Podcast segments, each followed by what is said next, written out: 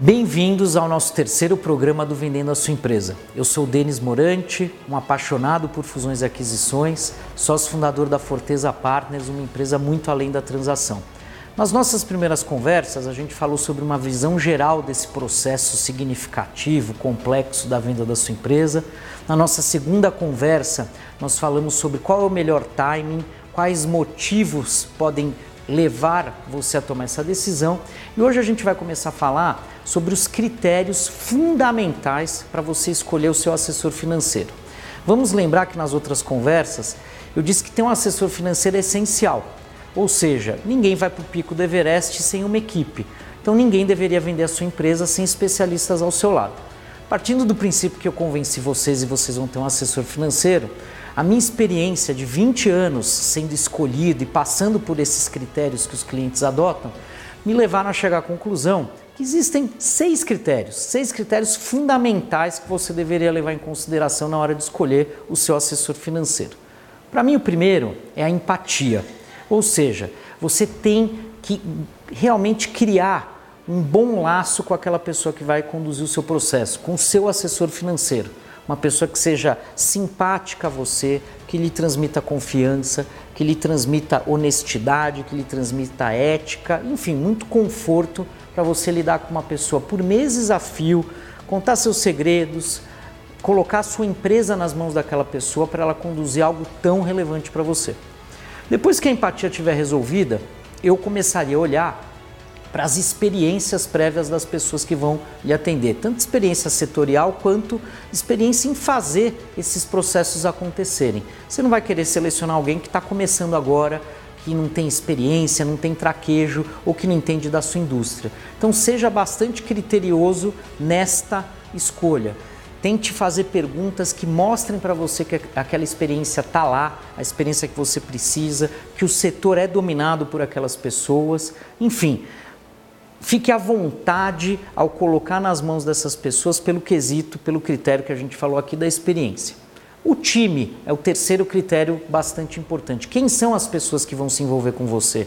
E aí, olhando para os outros dois que a gente conversou aqui, de empatia, de experiência, conheça essas pessoas que vão conduzir o seu processo, entreviste-as, converse com elas, leve para almoçar, bata um papo para ter certeza que você está diante de um bom time, um time preparado e competente para te atender. Depois disso, vem um critério muito importante, que é a independência, que é algo que às vezes a gente negligencia, não, não, não consegue tangibilizar durante a conversa com o assessor, mas ele precisa ser alguém independente. O que, que eu quero dizer com isso? Você vai trazer para o seu lado alguém que precisa dizer não, alguém que precisa eventualmente pegar pela sua mão, te levantar e levar embora daquela negociação, levantar da mesa literalmente. Então essa pessoa precisa ser independente, tanto do ponto de vista econômico, financeiro, relacional, com as outras partes do processo. Então tenha certeza da independência desse assessor que você vai contratar. Mais um critério importante e que pode fazer diferença se a sua empresa vai ser vendida por uma multinacional ou por um investidor estrangeiro é presença internacional. Você quer contratar uma empresa que tem escritórios em outros países, tenha profissionais em outros países, de modo que eles tenham facilidade de trazer a você os compradores multinacionais, que eles conheçam o italiano, o alemão, o americano ou o japonês que vai se apresentar na sua frente. E a gente sabe que diferenças culturais realmente fazem a diferença numa interlocução, numa interação humana. Então essa presença internacional pode ajudar, pode facilitar na quebra dessas diferenças culturais que podem existir no momento da sua negociação.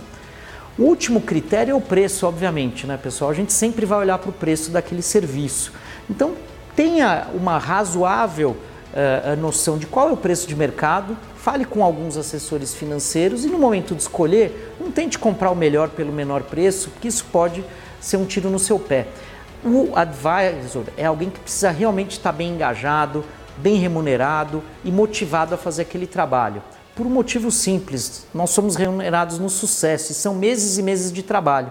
Então a gente realmente tem que estar confortável de que quando chegar ao fim vai ter valido a pena do ponto de vista financeiro, que afinal de contas todo mundo tem contas para pagar. Então seja criterioso com relação a preço, conheça o preço de mercado, mas tome cuidado com a máxima, o melhor serviço no menor preço pode não ser muito boa na sua escolha.